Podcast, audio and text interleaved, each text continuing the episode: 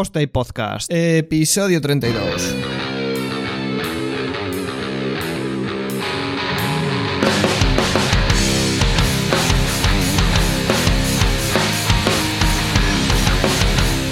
Hola a todos y bienvenidos a un Posta y Podcast más, un episodio nuevo, eh, una zona crítica más, por la entradilla ya lo sabéis, y está al otro lado el, el pelón que graba en Gallumbos. ¿Qué pasa, Juanca?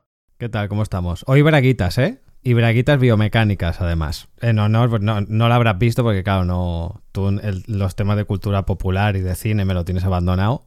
Pero se ha estrenado un peliculón que se llama Alita Ángel de Combate, que todo el mundo tiene que ir a ver. Y por eso llevo, hoy voy con braguitas biomecánicas. Bien, bien. Bueno, ¿y qué, qué nos traéis hoy? Pues mira, hoy vamos a hablar un poco sobre cómo, cómo se deben adaptar o qué, qué trabajo conlleva adaptar nuestros, nuestros plugins al nuevo editor de, de contenido de, de WordPress, a Gutenberg, o el nuevo editor, a partir de ahora, como, como se le- lo vamos a ver que se le llaman todos los sitios. Y para eso hemos traído a dos, dos colegas, dos amigos, que son Da- David Aguilera y Antonio Villegas, que los tenemos por aquí ya y vamos a aprovechar ya para saludarlos. Muy buenas, ¿qué tal? ¿Cómo estáis? Hola, hola. Hola, buenas, ¿qué tal? Pues nada, pues vamos a comentar un poco toda la casuística esta que, acabamos de comentar.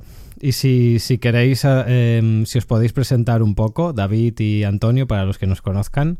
Bueno, somos eh, dos de las tres partes de, que forman Nerio. Somos una empresa aquí de, España que, nos dedicamos a hacer plugins para WordPress. Y bueno, no sé qué más decir. Eh, hemos estado en WordCamps, en eventos y Hemos participado Y- tanto como, como ponentes como organizadores, en organizadores con Juanca en la, en la última WordCamp de Barcelona y ahora de hecho también estamos en el equipo de organización de, de la WordCamp Europa en Berlín.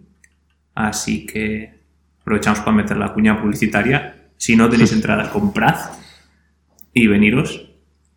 Y, Pues sí. Y nada, Pues sí. em, básicamente nosotros el- la mayor parte del, del tiempo lo dedicamos a desarrollo, aunque llevar una empresa implica muchas otras cosas, pero bueno, la principal tarea es, es esa. Y, nada, confiamos resolver las dudas que, que puedan surgir hoy. Muy bien. Además, en otro, en otro sitio que habéis estado presentes también, que me consta a mí, es en el, en el 1x12 de Posta y Podcast, donde hablamos de buenas, de, buenas y malas prácticas en el desarrollo web con, con WordPress. No, nos acordaréis, porque claro, ya de- desde entonces que se grabó en el año pasado ya, si no me equivoco. Pues hace Puede tiempo, ser. sí. sí, no nos habéis vuelto a llamar. Eso no sé si es bueno o malo hasta hoy. Hombre, si, si estás aquí, eh, es que te hemos vuelto a llamar. Eh, entonces es que algo harías bien.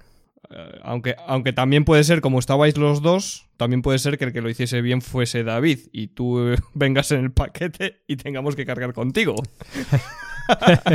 Seguramente sea así, sí. No, no, eh, ya, ya os lo dije cuando, cuando estuvimos la otra vez hablando y tal, que, que a la gente le gustó y que todo... Además es que como hacéis cosas interesantes que ahora nos vais a contar, coño, pues todo lo que es interesante eh, nos gusta escucharlo y nos gusta... Y además es que os hacéis querer, joder, que es que es lo que hay. Joder, así da, gusto eh, que te Es entrevisten. los catalanes hacemos cosas. Pero si es que esto no es una entrevista, que, que esto no es una entrevista, que te estás equivocando, David, que esto es una charla de amigos, joder. Esto es, pues como, como cuando vamos a Barcelona a la WordCamp y quedamos para tomar algo, macho. Igual. Que por, cier- por cierto, me debes una, que en la WordCamp Barcelona de- del año pasado no estabas y, y te la tengo apuntada. Cierto, cierto, lo tengo pendiente. ¿no? Tengo ahí los 3 euros apartados con tu nombre. Bien. Así me gusta.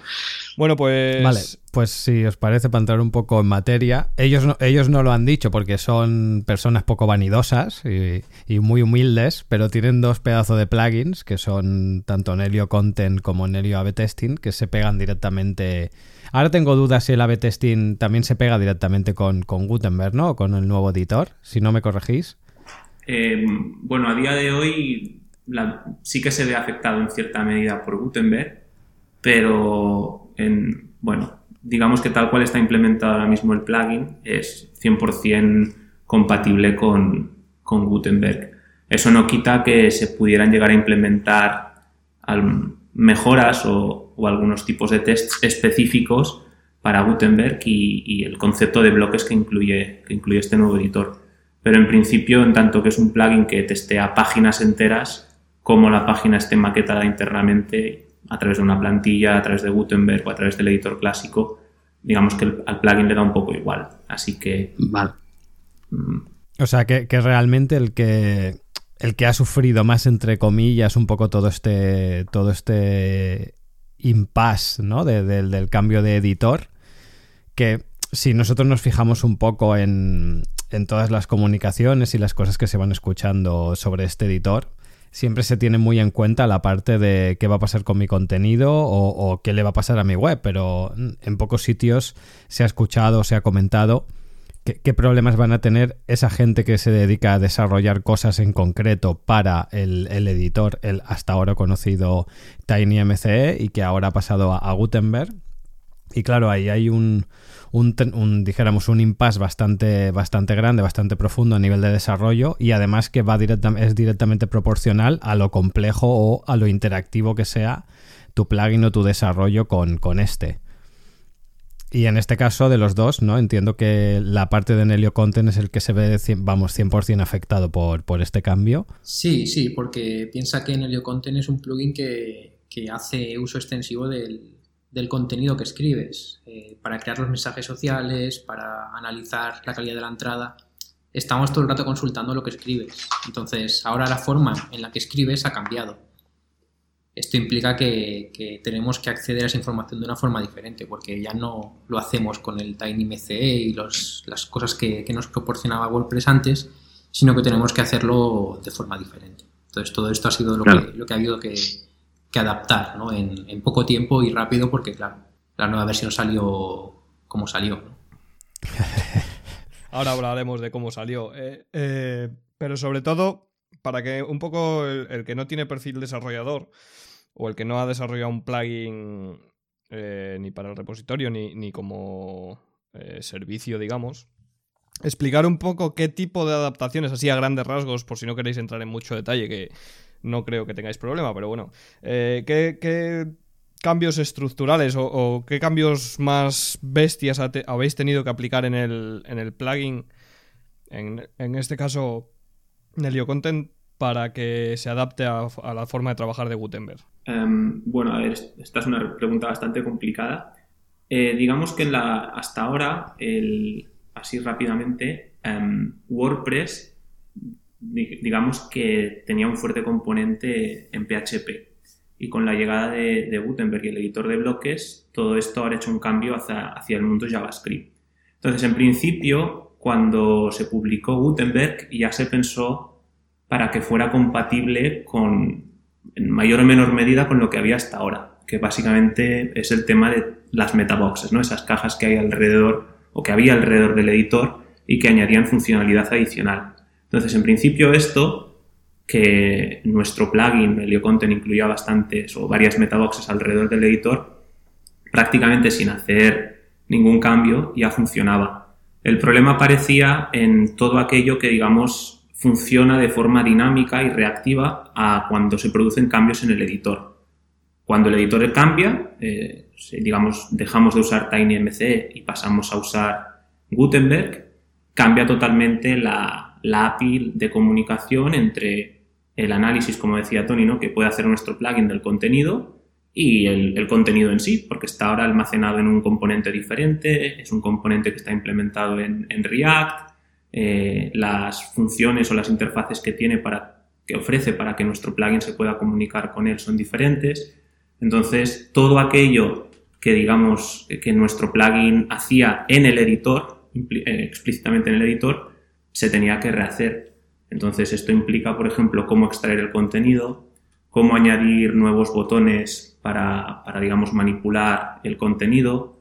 Em, claro, el, tema está en que todas estas cosas se tienen que volver a implementar de cero y conectarlas con, el código que nosotros ya teníamos. Con la complejidad, con la complejidad añadida, perdona, que no es un cambio que digas, vale, a partir de hoy todo el mundo, todo el mundo usa Gutenberg, sino que el plugin tiene que seguir siendo compatible con las versiones anteriores porque durante un cierto tiempo no va a estar el 100% de los usuarios em, actualizados. Habrá gente que todavía esté usando el, editor clásico, bien porque instalaron el plugin para usar el editor clásico, bien porque todavía no han pasado a la, nueva versión de, de, WordPress. Esto nos lleva a la pregunta del millón, que aparte de, mencionar que has mencionado ahí eh, cómo ha entrado Gutenberg y tal, que vamos a ir alargando un poco para el final porque es el salseo, la chicha, lo, rico y, hablaremos después al final. Eh, ¿Cómo aplicáis, o sea, cómo de complejo es eh, mantener esa compatibilidad hacia atrás, esa retrocompatibilidad que caracteriza a WordPress desde hace mucho tiempo con este tema? Porque eh, es lo que tú dices, no es una versión donde la actualización se aplica y todos los WordPress se actualizan igual. Ha habido WordPress que se han actualizado a la 5.0 manteniendo el Classic Editor, hay otros que siguen incluso en la 5, en la, en la última versión que ha salido esta semana, la 5.2, si no me equivoco, no, 5... 5.1, sí.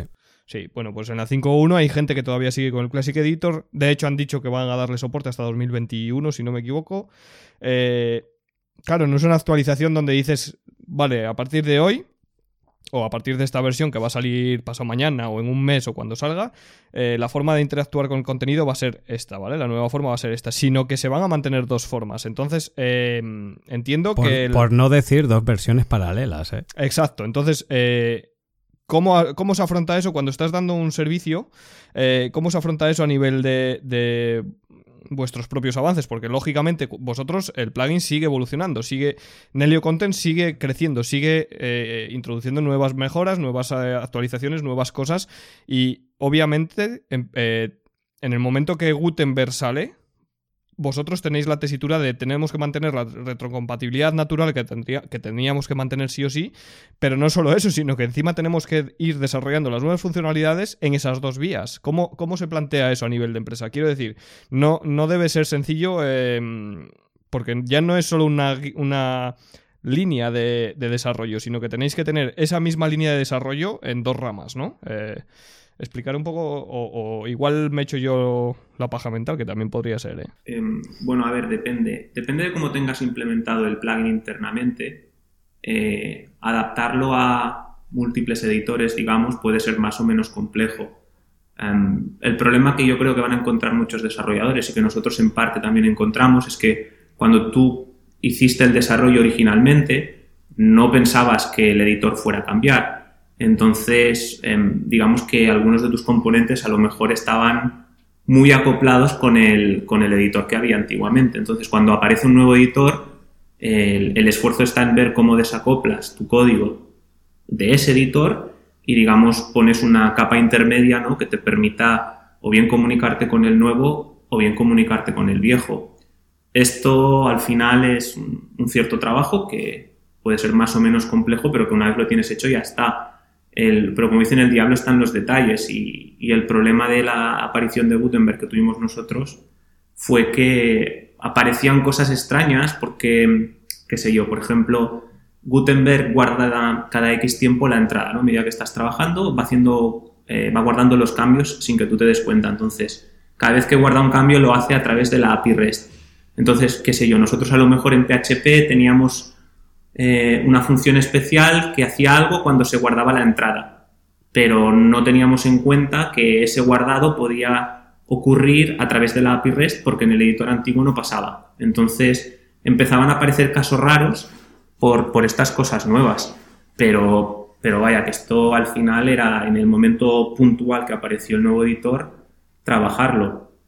La pregunta concreta que hacías de cómo mantener dos versiones en paralelo bueno, eso es, eso es, una duda que puede surgir en, en, cualquier momento y que no tiene por qué venir motivada de, eh, con Gutenberg específicamente. Y en este caso, bueno, a lo mejor eh, Tony puede opinar diferente, pero al final es decidir si queremos mantener dos versiones en paralelo o el desarrollo que hagamos a partir de ahora solo es para lo nuevo y si quieres usar lo nuevo, actualízate.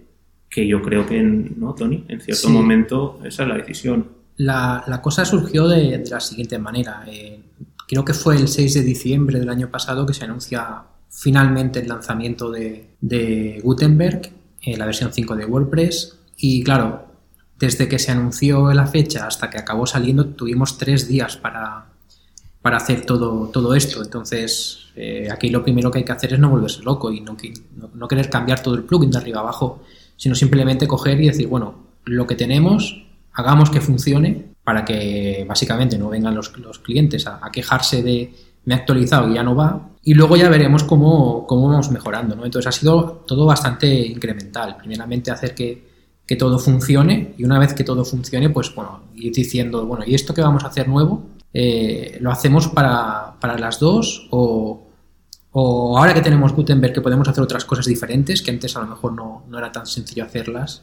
Eh, pues las hacemos o, desde el punto de vista de negocio, pues todo esto también hay que, hay que verlo, ¿no? Entonces... A eso es lo que quería llegar un poco, que es una decisión, al final es una decisión empresarial, ¿no? Porque tu negocio está basado en, en, este caso en el servicio que ofrece este plugin o, varios plugins y tienes que tomar la decisión, que es a lo que quería que llegaseis vosotros solos, porque si no la siguiente pregunta os lo iba a preguntar yo, eh, que es esa, esa posición que, ha obligado la salida de Gutenberg de decidir, eh, vale, pues voy a mantener mm, una línea de negocio para Gutenberg y el que quiera que se adapte a Gutenberg y demás, o, mantengo las dos vías, ¿no? Eh, esto os lo pregunto porque se ha visto en varios casos. Eh, creo que fue Yoast el que también se puso un poco en esa posición y al final han decidido pues tirar con Gutenberg para adelante y ya está. Y el que tiene Classic Editor, pues hay alguna funcionalidad a la que renuncia, ¿no?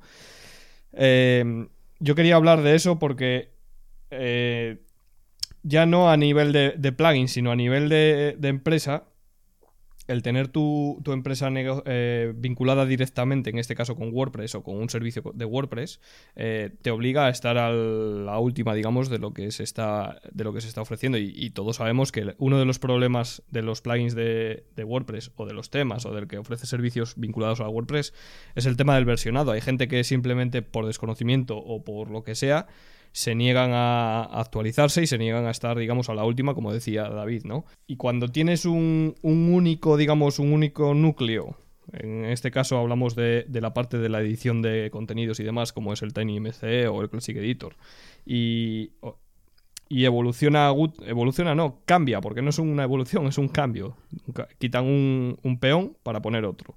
Eh, al final tienes que tomar esa decisión, ¿no? Y, yo creo que, ha sido uno de los puntos más, por lo menos eh, leyendo los artículos que, que, se han leído, ¿vale? De, han salido varios, varias empresas grandes, de hecho, quejándose.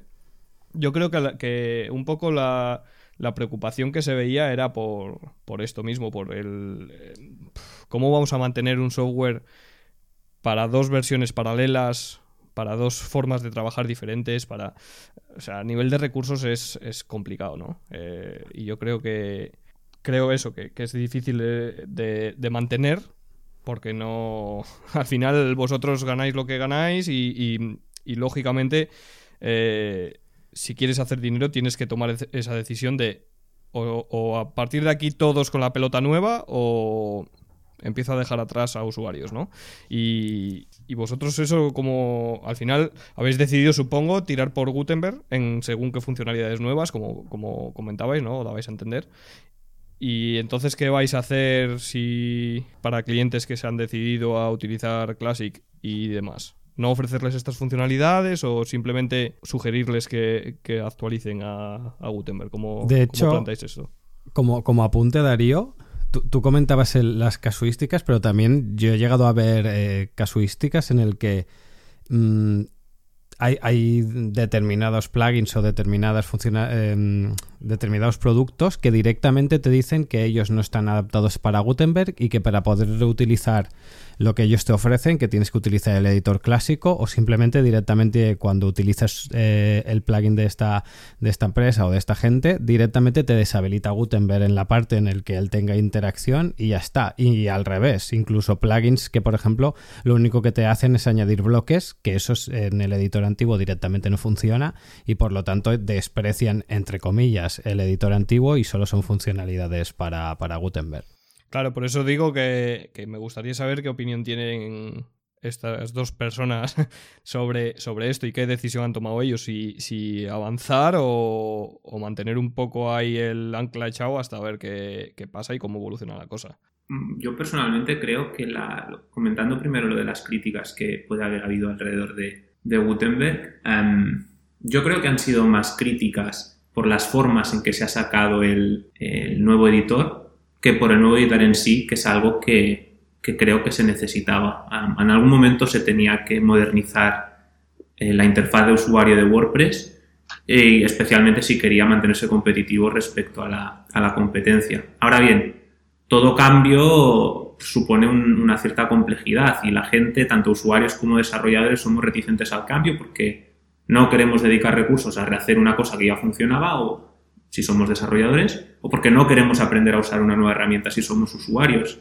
Pero, vaya, la verdad es que nosotros, por ejemplo, hemos decidido sumarnos al carro de Gutenberg, estamos bastante, bastante contentos con, cómo está funcionando. Hay muchas cosas que podrían ser mejores. Eh, está claro que es algo bastante nuevo, la documentación em, no es, a veces es escasa, eh, evidentemente toca reciclarse. Nosotros veníamos de, del mundo PHP y JavaScript ligeramente, digamos, y ahora pues nos hemos tenido que poner las pilas en, aprender todas estas nuevas tecnologías, pero, pero realmente el cambio yo creo que, puede resultar a ser poder llegar a ser positivo. Eh, si, si vamos a mantener compatibilidad con lo que teníamos hasta ahora o vamos a dejar de hacerlo? Hombre, yo creo que de momento lo inteligente desde un punto de vista de negocio es dedicar ese esfuerzo extra a, mantener la compatibilidad con versiones anteriores, sencillamente porque hay muchos usuarios todavía allí y no tiene sentido cerrarles la puerta. Eh, nosotros dependemos de lo que nos dan eh, nuestros plugins y, y, automáticamente decirle a un conjunto más o menos grande de gente, lo siento, contigo no funcionamos, creo que sería un error. Pero, pero como decía Tony antes, el, el lanzamiento de Gutenberg pudimos, pudimos adaptarlo de forma más o menos rápida y seguimos teniendo el plugin con, con, todo el potencial que tenía hasta ahora completamente operativo con las, con las versiones anteriores. Eso no tiene por qué cambiar. Y si aparecen errores o cualquier cosa, seguimos teniendo tiempo y recursos para, para corregirlo y, y seguir funcionando con lo, con lo anterior. Pero a la larga, Em, bueno, el tiempo lo dirá, pero todo apunta a que Gutenberg se acabará imponiendo. Entonces, el que pega primero pega dos veces, tienes que estar ahí. Totalmente de acuerdo con lo que comentas. Y ahora va esto va para Tony directamente, ¿vale? Porque me consta que en esta adaptación que habéis hecho, yo hablo mucho con, Tony, es buen, buen, amigo mío. También tú, David, no te sientas ¿eh? apartado. Eh, y, a veces eh, sí que me consta que, ha mandado tickets, reportado bugs de, Gutenberg, eh, obviamente en estas primeras fases sobre todo, porque, porque son, eh, es normal, es habitual. Han, hecho muchas cosas para, para, poder lanzar Gutenberg en el sentido de la Resapi, por ejemplo. Y sobre todo al principio, eh, me acuerdo de aquel 6 de diciembre que decía antes, es que la verdad es que la forma, luego vamos a hablar eh, opiniones personales, vamos a dar opiniones personales sobre, sobre cómo se ha lanzado Gutenberg, porque eh, es para, para, película, o sea, pero me consta que, que Tony, seguro que David también, ha tenido problemas con el tema de la documentación, con el tema de lo verde que está Gutenberg en muchos aspectos a, nivel de funcionalidades, eh, por ejemplo, cómo guardar ciertas cosas en la base de datos, que no tenía la opción en la Resapi, etcétera, etcétera. Quiero que, Tony nos cuente un poco esa experiencia de, sobre todo la, sensación de impotencia que tiene que generar, ¿no? Que, estás trabajando con una herramienta que realmente no está documentada como debería y que al final lo que estás haciendo es I más D puro y tirar del hilo, como, como se suele llamar, ¿no? Cuéntanos un poco la experiencia. Bueno, llevamos, tanto David como yo, bastante tiempo siguiendo todo el tema de, Gutenberg, de, la evolución, porque ya veíamos que esto, pues, tarde o temprano se nos iba a caer encima, ¿no? Entonces, eh, sabíamos que tarde o temprano llegaría ese, en este caso fue 6 de diciembre, pero podría ser cualquier día, que llegaría, pues, la fecha final donde tendríamos que poner unas pilas y realmente adaptar. Entonces llevábamos ya tiempo eh, revisando todo, toda la evolución y, todo lo que iba surgiendo. Y, la verdad es que sí, que, como, dice, como dice Darío, pues problemas encontramos. Eh, desde eh, lo típico de añadir un botón en el editor, que no sabíamos hacerlo, tuvimos que preguntar, abrir un ticket, pidiendo que se hiciera, nos contestaron que sí que se haría, pero que todavía no sabían cómo, no había documentación. Claro, yo quería adaptar, eh, nosotros eh, queríamos adaptar el plugin a, Gutenberg, pero no podíamos adaptarlo porque no sabíamos cómo teníamos que hacerlo. porque no había una documentación y no había, de hecho, no había ni la funcionalidad preparada para, para en este caso, lo del, lo del botón, ¿no? Que es, que es quizás una cosa así muy, muy superficial, pero bueno, ya es para, para tener un ejemplo, ¿no? De, de cómo ha ido todo eso. Sí.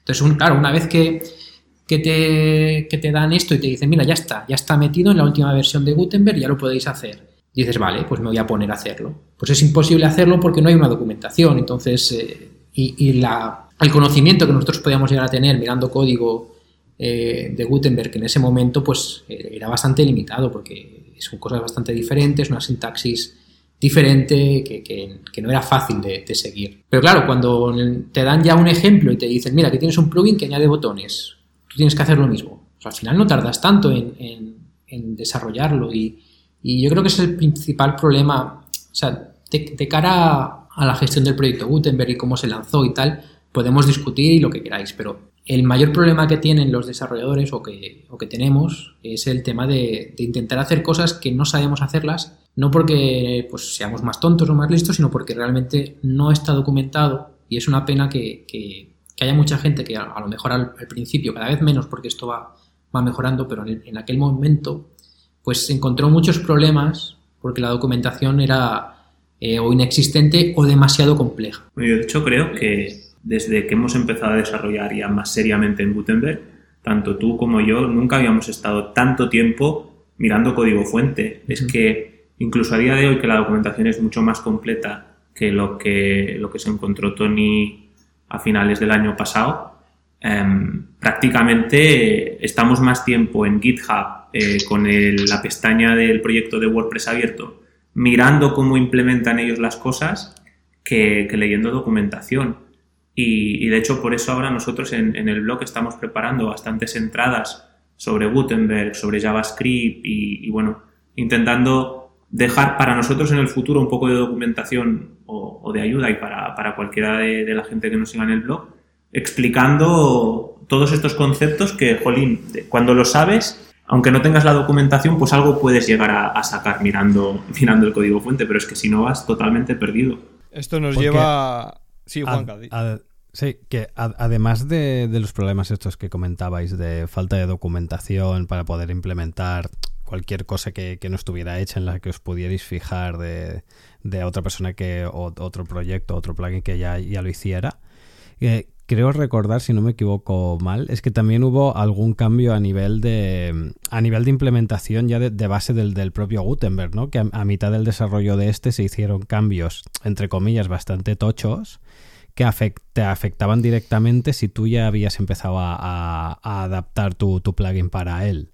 No sé si aquí, aquí me cuelo o no, ¿eh? Pues yo sinceramente no lo sé.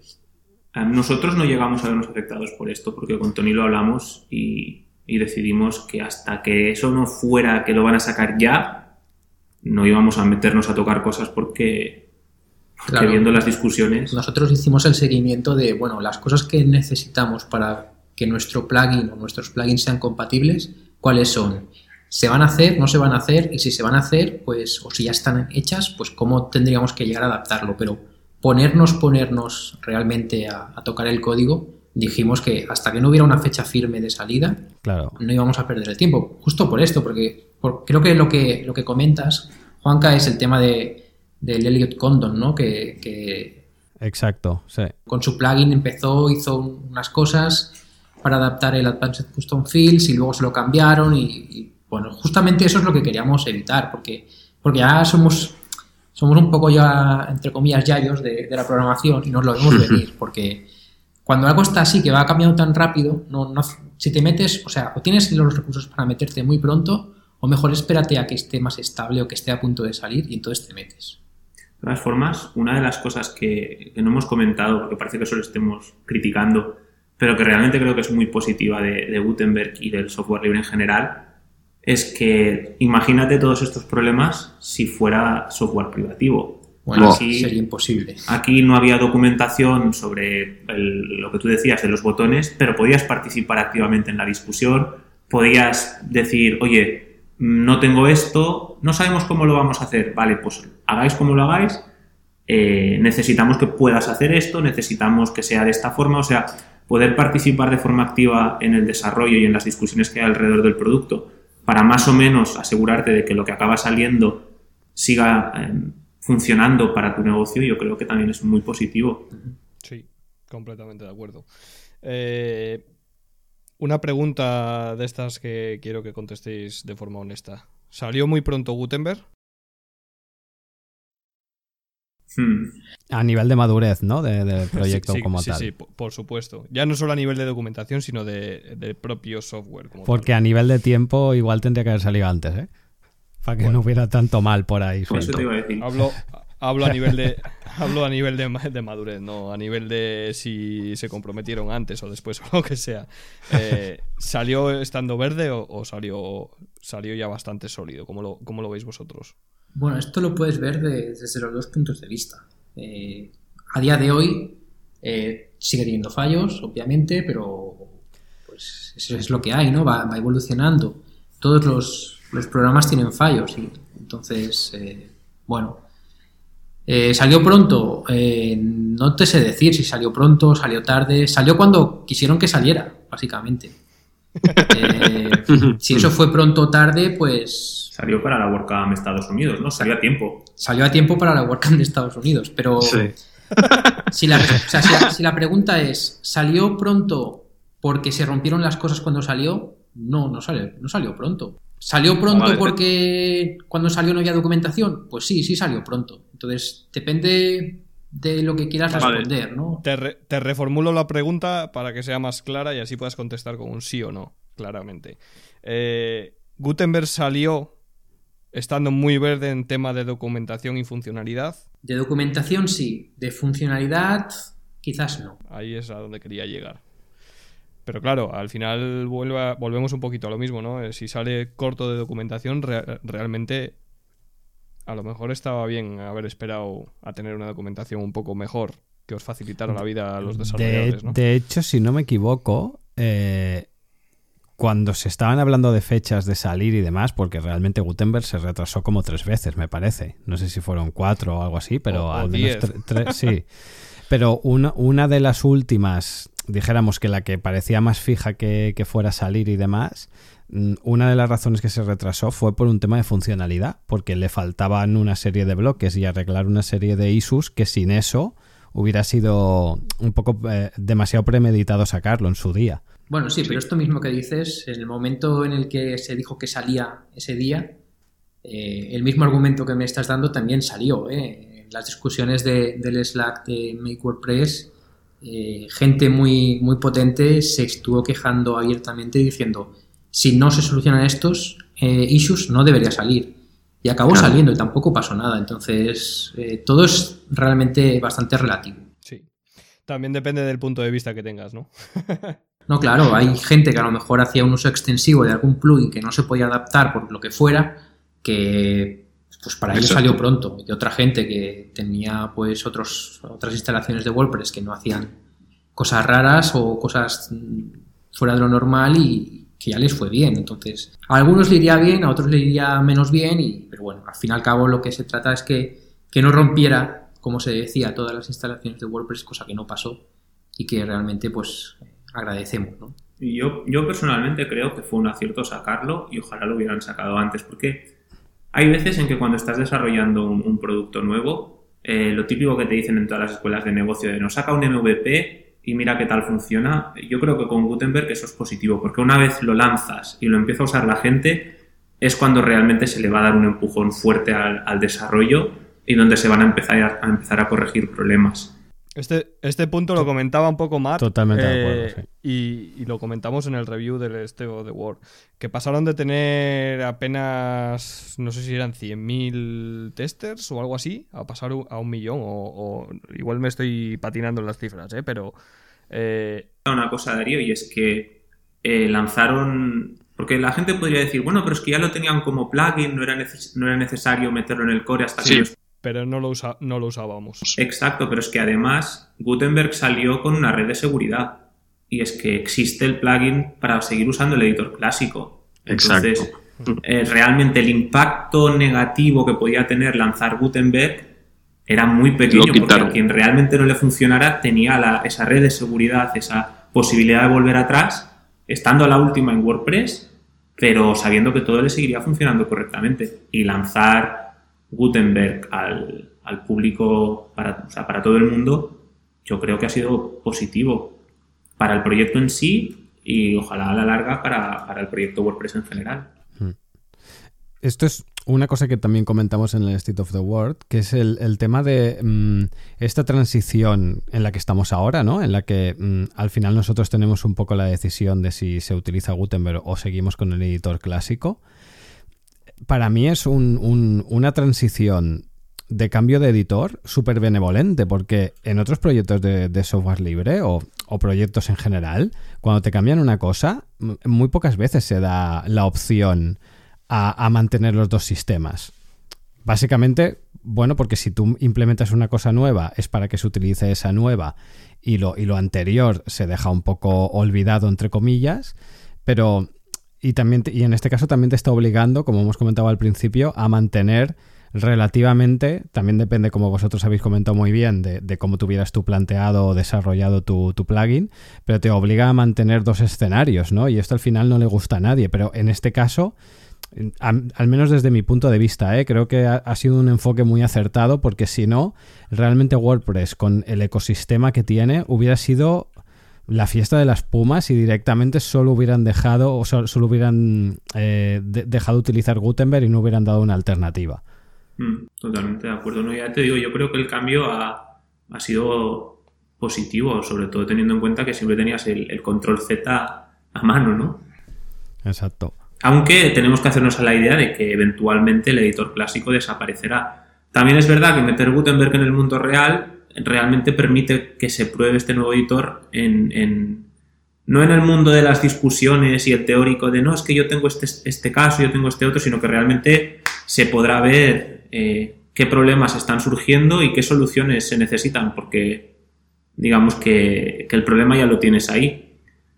Así que estoy pensando, digamos, en estas páginas que se maquetaban usando campos personalizados, em, páginas con plantillas especiales que ahora se tienen que crear construyendo bloques, todo, este tipo de casos que, se discutieron en su día, pues a lo mejor ahora, ahora, habrá que buscar las, las soluciones. Y ahora la gente se va a poner las pilas para encontrarlas.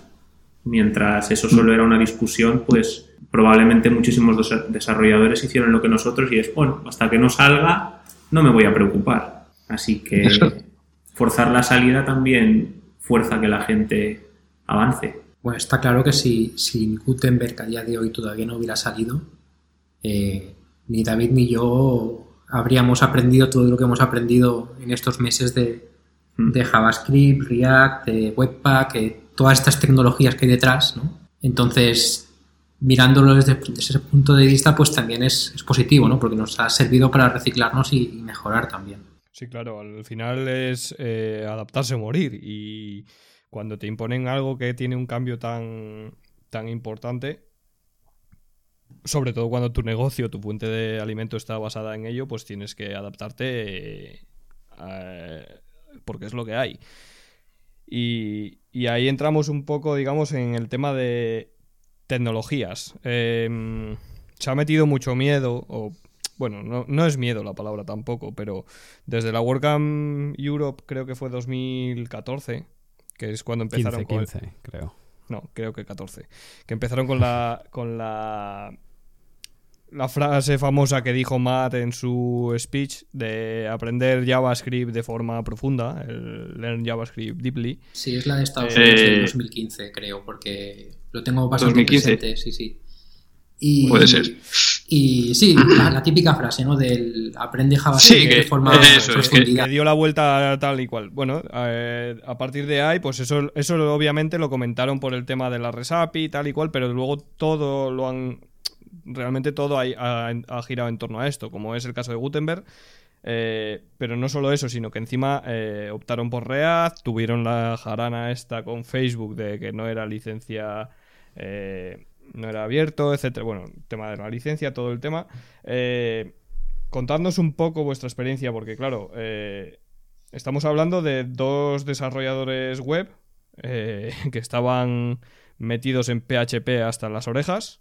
Eh, JavaScript entiendo que también trabajabais y demás, pero no al nivel que es necesario en Gutenberg, ¿no? Entonces, contadnos un poco cómo ha sido ese proceso de reciclaje, porque eh, seguro que hay muchos que, por ejemplo, yo que desarrollo en PHP y, demás, desarrollo entre comillas, ¿vale? Porque tampoco es que yo sea programador de la hostia.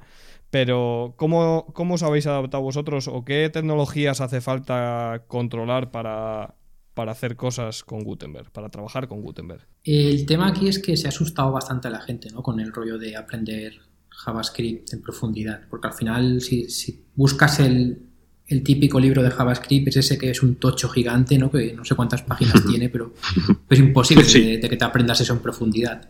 Y además es que no lo, vas a necesitar, porque se, habló de, aprender JavaScript en profundidad y yo estoy bastante en contra de, de eso, además te lo digo y te voy a meter un poco de spam, eh, después de haber terminado, que he estado preparando la presentación para WordCamp Nordic, que, que voy la semana que viene a hablar justo de esto, de, del rollo de aprender JavaScript en profundidad, ¿no? que, yo creo que no es necesario, porque viendo nuestro caso concreto y seguramente el de muchos equipos, nosotros no necesitábamos aprender JavaScript en profundidad para adaptar nuestros, nuestros plugins ni JavaScript en profundidad, ni React en profundidad, ni Webpack en profundidad, ni cualquier tecnología que te puedas imaginar, porque al final eh, lo que vas a necesitar de JavaScript es lo mínimo para entender la sintaxis con la que está escrita, escrito el, código de, Gutenberg.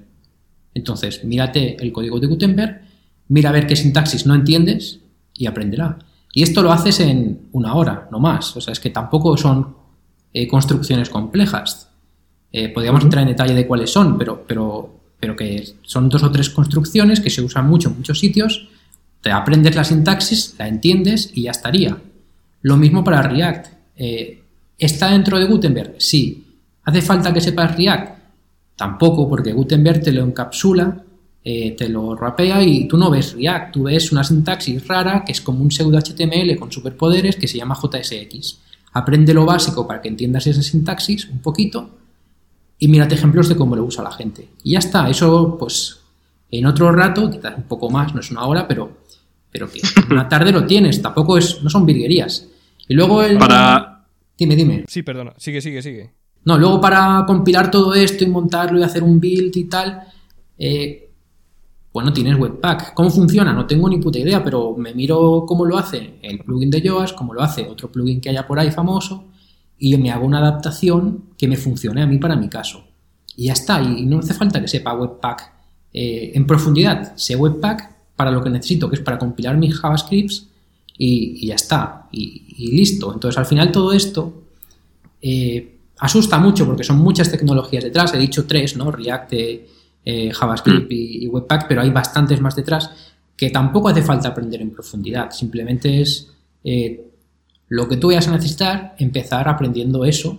Y luego ya, si, si realmente lo necesitas, te irás profundizando, pero solamente profundiza en aquello que vayas a necesitar, porque si no tiene sentido que te compres un libro de JavaScript que no te vas a leer de mil páginas, otro de Webpack del estilo, y al final tengas una biblioteca de libros que no vas a leer, cuando mirando cómo lo hacen los tres o cuatro plugins o cuatro o cinco tutoriales eh, muy tontos que te explican la sintaxis que no entiendes tienes suficiente, no, no necesitas nada más, la verdad. Y más te diré, em, ya que estamos precisamente a raíz de esta charla que, que vas a dar ahora en, en WordCamp Nordic la semana que viene, Tony eh, preparó recientemente un, plugin de estos, un modelo de plugin, el boilerplate, que le llaman en inglés, para desarrollar eh, plugins de bloques en Gutenberg. Entonces creo que para dentro de una o dos semanas tenemos programada una entrada en el blog donde Tony precisamente explica ese, plugin boilerplate y donde se dan unas primeras em, pinceladas ¿no? de, lo que necesitas saber. Eso que estaba diciendo Tony, ¿no? Las, las, cuatro cosas que necesitas conocer para poder empezar y luego ya, digamos, la experiencia la vas adquiriendo trabajando, pues lo estamos preparando ahora y luego un par de, para, para dentro de un mes más o menos, también tenemos programadas un par de entradas en el blog donde cogemos este boilerplate y montamos un plugin un plugin de verdad eh, que vamos a intentar subir a, a WordPress.org. Em, lo mismo, ¿no? Viendo, pues vale, a partir de esto que ha hecho Tony, ¿cómo podríamos hacer un plugin de verdad? ¿Qué cosas necesitamos hacer? ¿Qué cambios habría que aplicar? Y, bueno, en, principio pensamos que compartiendo lo que nosotros hemos aprendido y centrándonos en aquello que consideramos que es indispensable, podemos ayudar a, muchísimos desarrolladores, bueno, eh, tanto de habla hispana como de habla inglesa, porque tenemos el blog en los dos idiomas, a, a perderle el miedo a estas nuevas tecnologías, porque en realidad no es tan complicado, simplemente es empezar y, empezar con algo que sea lo suficientemente sencillo como para que lo puedas entender viniendo pues del mundo PHP y teniendo unas pocas nociones del mundo JavaScript. Estupendo. Además, todo. Eh, todo. esto lo, hemos sacado, lo he sacado porque eh, tenéis un artículo en vuestro blog que está publicado. Dejamos el enlace tanto al WordPress blog Editor Boilerplate que mencionas de, de, Tony como, como a este artículo que estoy mencionando ahora.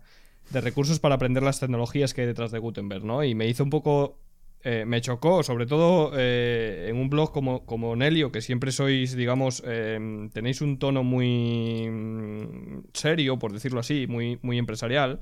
Eh, me chocó un poco ver cómo Tony iba desmontando todas las tecnologías que hay detrás de Gutenberg, ¿no? En plan de, pues mira, te han dicho que aprendas React y realmente con que sepas un poco de esto te vale.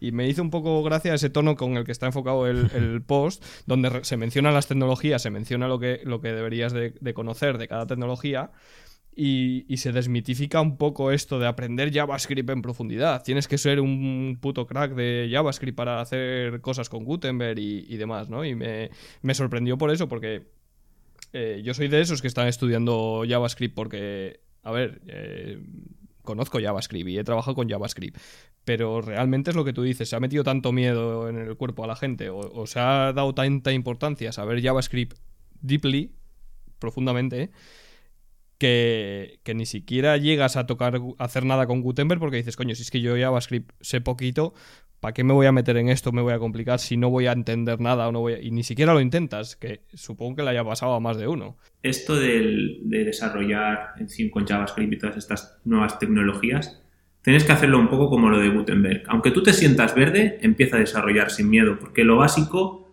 em, con, con lo más básico ya vas a poder empezar a hacer cosas y vas a ver resultados. Luego, evidentemente, cuanto más tiempo dedicas, más aprendes, más profundizas, más dominas el lenguaje, más virguerías puedes hacer. Pero aunque te sientas verde, se pueden empezar a hacer cosas y se pueden empezar a hacer cosas profesionales. Sí. Yo, creo que un poco el, problema de la frase esta que ha dado tanta vuelta, ¿no? De Lean JavaScript Deeply, ¿no? De forma profunda, como estáis comentando. Yo creo que el, problema está en, en, la parte esta de Deeply, ¿no? De profunda, porque realmente, a ver, React no deja de ser una, una librería de JavaScript. Pero claro, para poder entender esa librería y la sintaxis que utiliza, tenemos que tener las bases de JavaScript asentadas. Yo creo que la recomendación hubiera sido eh, estudiar y conocer las bases de JavaScript y luego ya os miraréis la, librería, pero no. Este concepto de deeply parece como vosotros decís, ¿no? Que tengas que ser el, puto catacrack de JavaScript y tener un montón de experiencia, porque es que, claro, la librería esta nueva que vamos a utilizar es súper compleja y si no haces virguerías con JavaScript, aquí te vas a volver loco. Y no solo la parte de en profundidad, sino también la parte JavaScript, porque tú lo que necesitas aprender no es JavaScript, es Gutenberg. Si vas a desarrollar sobre Gutenberg, necesitas saber Gutenberg, qué operaciones tiene, cómo se crean bloques, cómo se hacen plugins para extender el editor y esas cosas. Al final no nos olvidemos que es un poco como el tema de PHP, ¿no? Yo siempre he dicho que yo no soy desarrollador PHP, que soy desarrollador WordPress, que conozco la API de WordPress, las funciones que tiene WordPress para llamar a la base de datos, para insertar datos, para recoger y para trabajar con ellos, y luego con algunas cosas de PHP para procesar esa información eh, puedo hacer eh, algunos plugins y puedo hacer temas y puedo hacer otras cosas, ¿no? Viene a ser un poco lo mismo. Lo que pasa que eh, se ha mitificado tanto con el tema de JavaScript que parece que necesitas, pues eso, lo que, lo que mencionábamos, que parece, se ha dado a entender eso, que, necesitas ser un crack de, JavaScript para, para, saber esto. Y, claro, al leer el artículo que escribiste, que escribís, que, escribió Tony en, en, su blog de, de Nelio, eh, a mí me hizo como un clic en el cerebro, como en plan de, ostras, pues igual no es necesario saber tantísimas cosas y simplemente contrastear, como dice David, con empezar a trastear o voy a intentar hacer un bloque desde cero, pum, pum, pum, y van saliendo las cosas, y es verdad que, van saliendo las cosas. Entonces, eh, simplemente eso, quería meterlo en el podcast para, animar a la gente a, eh, que si saben un mínimo de de JavaScript, un mínimo de programación o tienen los conceptos un poquito claros, que se animen a probar porque tampoco lo que dice David, ¿no? Que tampoco, a ver, lleva aprendizaje, obviamente lleva una curva de aprendizaje, pero tampoco es para para volverse loco. Es asumible, esa es la idea. Sí, Exacto. Es cuestión de buscar los recursos adecuados, como muy bien decía Tony. Eh, insisto, nosotros estamos preparando algunos y a partir de aquí es lanzarse a la piscina y, a, y perderle el miedo.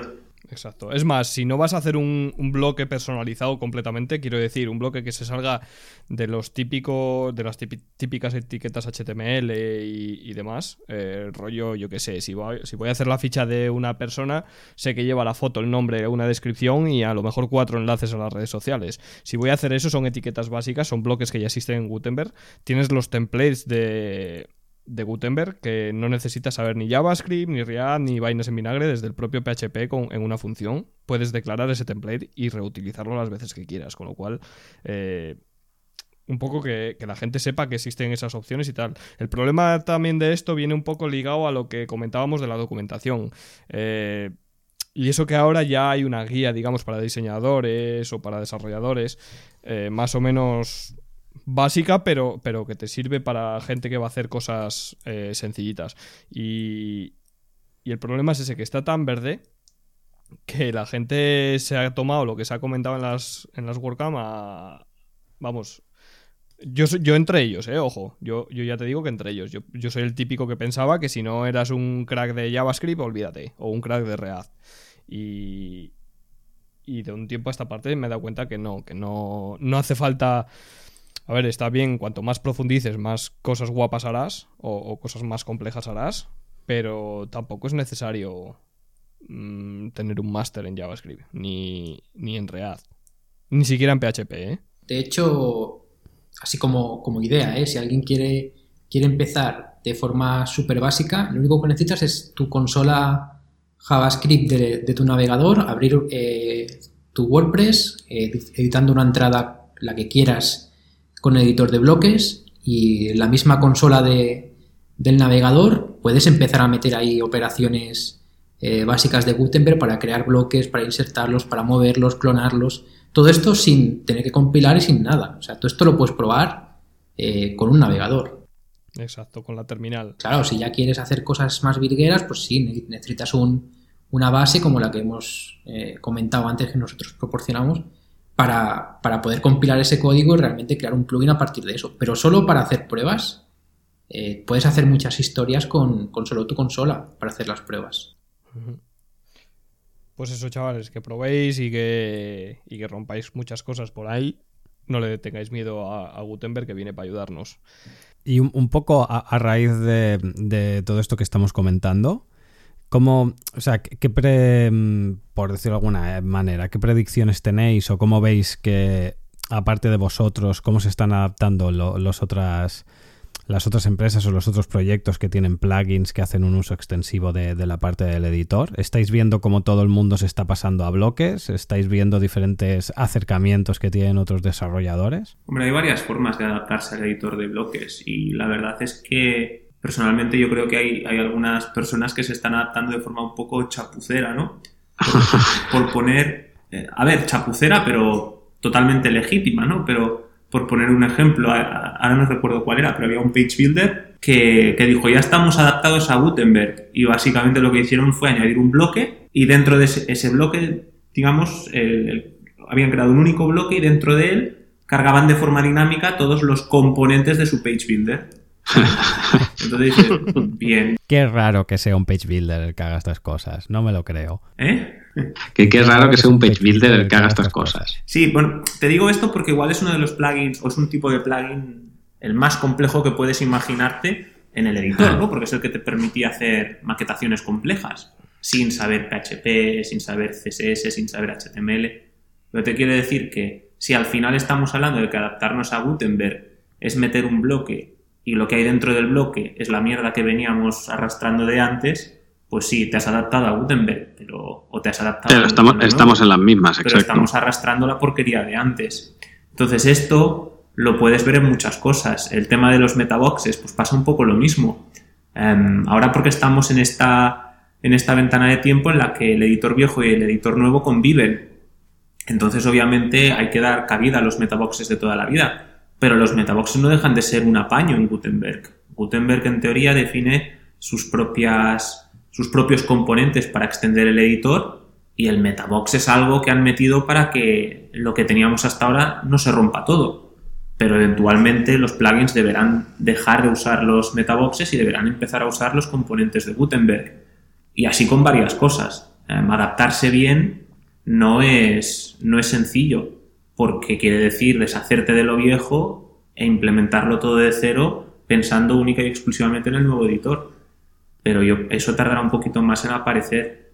Em, dependerá. Eh, de momento ya te digo, a lo mejor Tony tiene algún ejemplo en la cabeza, pero yo estoy viendo ejemplos de las dos formas. Em, plugins que realmente están sacándole provecho a Gutenberg y plugins que, que bueno, que están haciendo un poco el, apaño.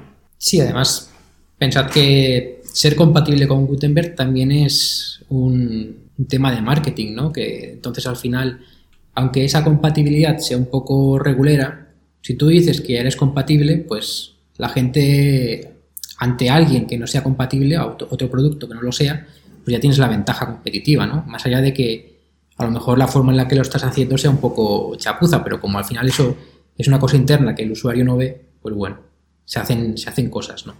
Pero bueno, todo esto irá mejorando también, a medida que mejore la documentación, que haya muchos más ejemplos, que, que todo sea, entre comillas, más sencillo, pues veremos cosas mejores, cosas muy chulas. Sí, el proyecto tiene que, tiene que ir madurando, pero parece que va por buen camino.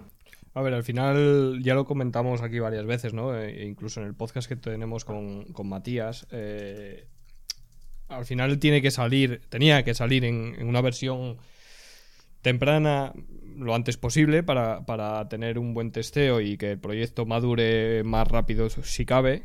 Eh, que eso ya estamos en ello pero sobre todo tenemos que tener claro que, Gutenberg no es solo la forma de introducir contenidos en la base de datos. Me refiero, no es solo la interfaz que, donde tú ves los textos y fotos y la disposición y demás, sino que viene un poco a sentar eh, cátedra en, la forma de introducir esa información en la base de datos, ¿no? Eh, a evitar ese... Mm, ese gallinero que había antes donde cada plugin o cada tema o cada eh, tercero, metía la información en la base de datos como le daba la gana. Hablo de shortcodes, hablo de mm, diferentes tipos de, de case que se han utilizado, que si con corchetes, que si con llaves, que si... Eh, y, Gutenberg viene un poco a, decir eso muy a lo bestia, muy salvaje, ha entrado muy fuerte, ha entrado incluso haciendo daño a, alguien.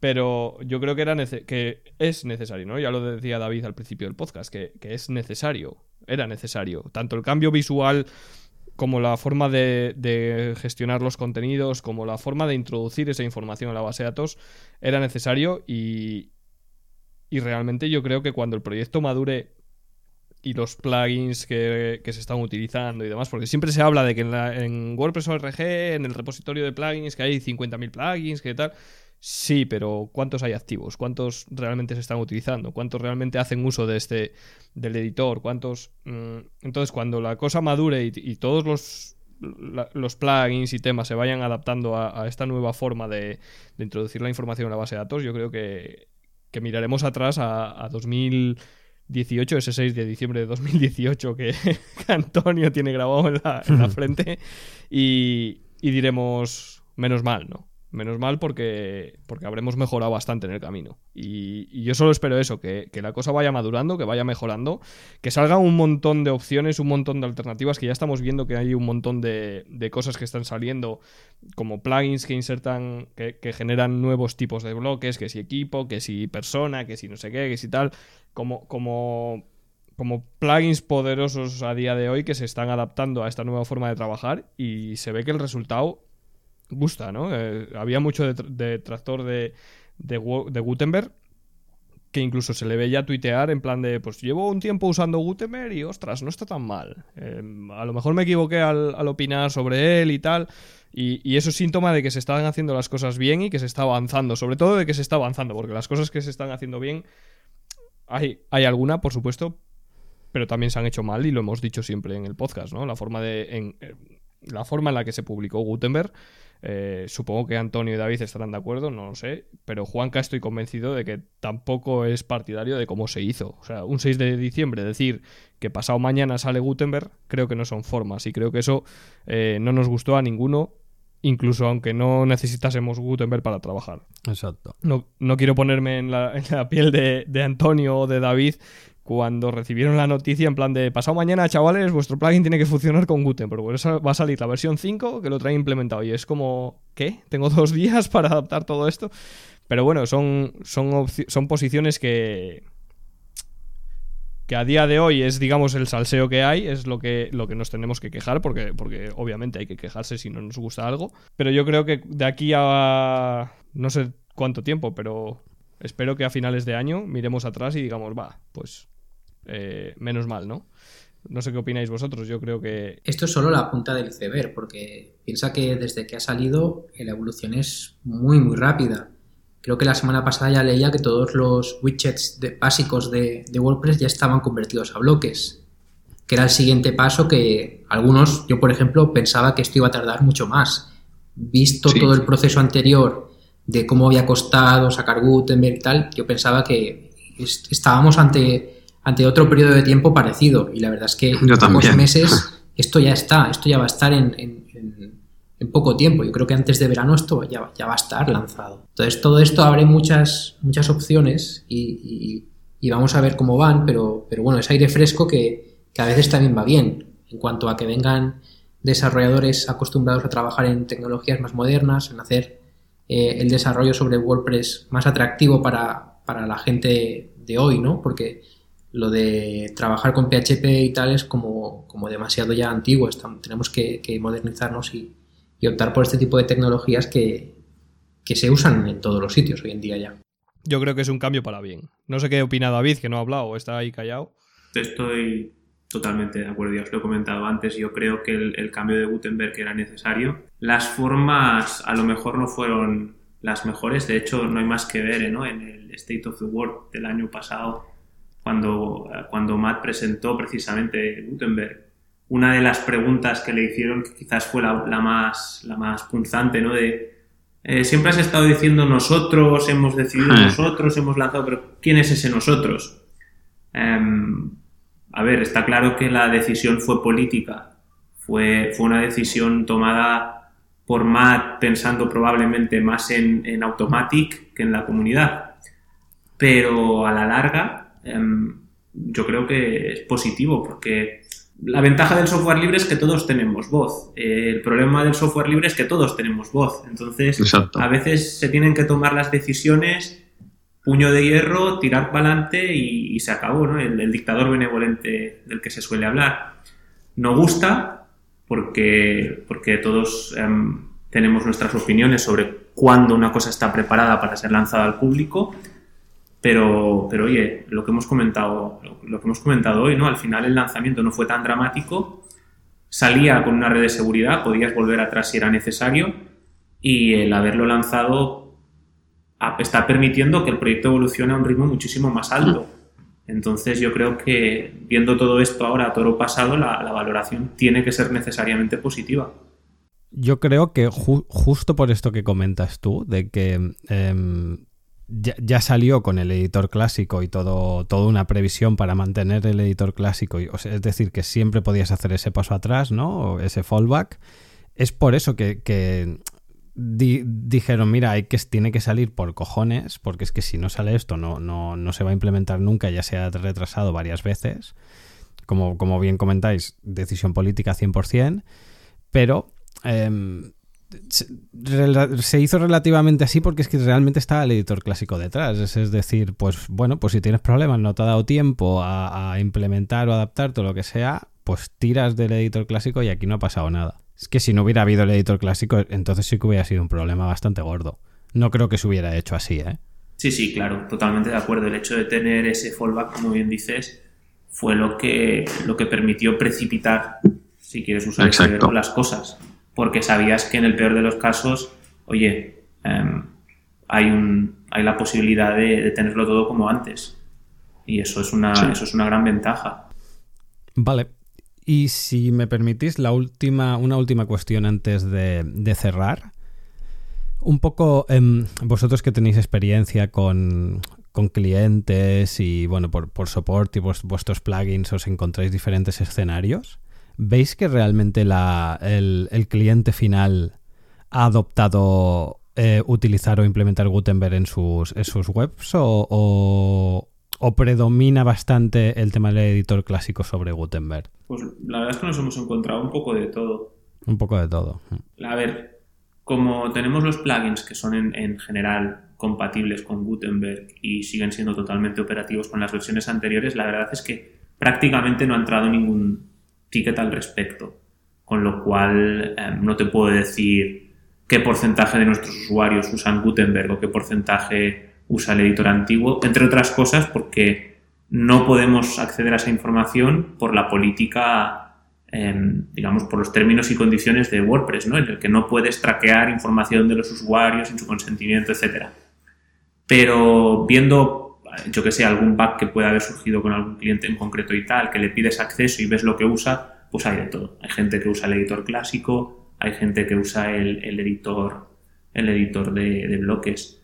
Um, ahora, por ejemplo, precisamente hoy he visto que hace unos días recibimos un ticket de soporte eh, que nos pedían que las imágenes destacadas externas, que es una funcionalidad que tenemos en Nelio Content, no está implementada en Gutenberg. Pues esa es una de las cosas que, por ejemplo, cuando, cuando salió Gutenberg decidimos dejar fuera hasta que viéramos un poco cómo lo podíamos, cómo lo podíamos implementar de forma correcta. Y ahora ya sabemos cómo hacerlo y ahora ya tenemos el, primer ticket pidiéndonos, pidiéndonos eso. O sea que, que sí que empieza a haber movimiento en Gutenberg, empieza a haber gente que lo usa y, y necesita que las cosas funcionen en Gutenberg y haya cosas nuevas en Gutenberg pero en principio yo creo que está todo bastante, bastante tranquilo. Nosotros, nos, uno de los motivos como, desarrollador, como desarrolladores que más nos preocupaban del lanzamiento de Gutenberg era precisamente la posible avalancha de, de tickets y de problemas. Y no ha pasado nada de todo eso. Todo ha sido muy, muy suave, muy tranquilo. Ha sido apacible, sí. Bueno, pues yo creo que nos hemos quedado a gusto, ¿no? Sí. ¿Tony? No está mal, ¿no? No está mal, ¿eh? No está mal. Bueno, pues nada, eh, hasta aquí el podcast de, esta semana donde hablábamos de, del querido Gutenberg. Vendrá alguno más de Gutenberg porque obviamente todavía hay cosas que, que nos inquietan. ¿eh? Estamos todavía como pollos sin cabezas por, porque es todo muy, muy reciente. Pero bueno, vamos a ir manteniendo conversaciones como la de hoy, poco a poco con, con, diferentes perfiles y vamos a ver en qué, en qué termina todo esto. Ya, ya hemos dado la opinión de que creemos que es un acierto y que, y que nos, nos, va a venir bien a futuro. Y, y, nada, una vez más, gracias Antonio, gracias David por estar aquí por segunda vez. Habrá más, Tony, no te preocupes, no lo has hecho tan mal. Yo me lo apunto, ¿eh? Me lo apunto. Vale. Tú estás invitado cuando quieras simplemente tienes que, que, decirme, oye, me apetece hablar de esto. Y ya está, estás, esta es tu casa, ya lo sabes. Y David, un placer tenerte por ahí. Eh, tenemos, tenemos una caña pendiente. Por supuesto. y nada, sí, Juanca. Si queréis dejar un poco dónde os podemos encontrar, aparte que la pondremos en las notas del programa, pero si queréis aprovechar. Bueno, la web, ¿no? La web es lo, el, el punto central de, de donde nos puede encontrar la gente, en eliosoftware.com o en eliosoftware.com barra ES para, para España. Y a partir de ahí, bueno. pues ahí están todos los, los, enlaces a nuestros plugins, a nuestras redes sociales, a todo. A Ruth, que también está por ahí, ¿eh? que aunque hoy no esté, pues también aparte. Bueno. Aparte anotar que un y esto no está pagado ni nada, es de los mejores citos blogs que hay en castellano sobre desarrollo y WordPress en general. O sea que si no lo conocéis, ya, ya podéis ir, ir accediendo porque es muy interesante. Por supuesto. Y bueno, ya por, por ahorrar el clic a los, a los oyentes, David Aguilera es arroba davilera con, con V en Twitter y arroba Villegas N es Tony, así que ya estáis yendo y diciéndoles los, lo que os ha parecido el, el podcast. Y, y, nada, Juanca, muchas gracias una vez más por, por eh, hablar con, con, gente tan interesante como, como los chicos Nelio. y, y, nada, si estamos a gusto, yo creo que, que estamos por ahí bien ya, ¿no? Todo correcto. Pues nada, nos vemos otro, en- nos escuchamos en el siguiente podcast. Y, y nada, muchas, muchas gracias a David, muchas gracias a Tony, muchas gracias Juanca. Eh, hasta la próxima. Adiós. Hasta luego. Hasta luego.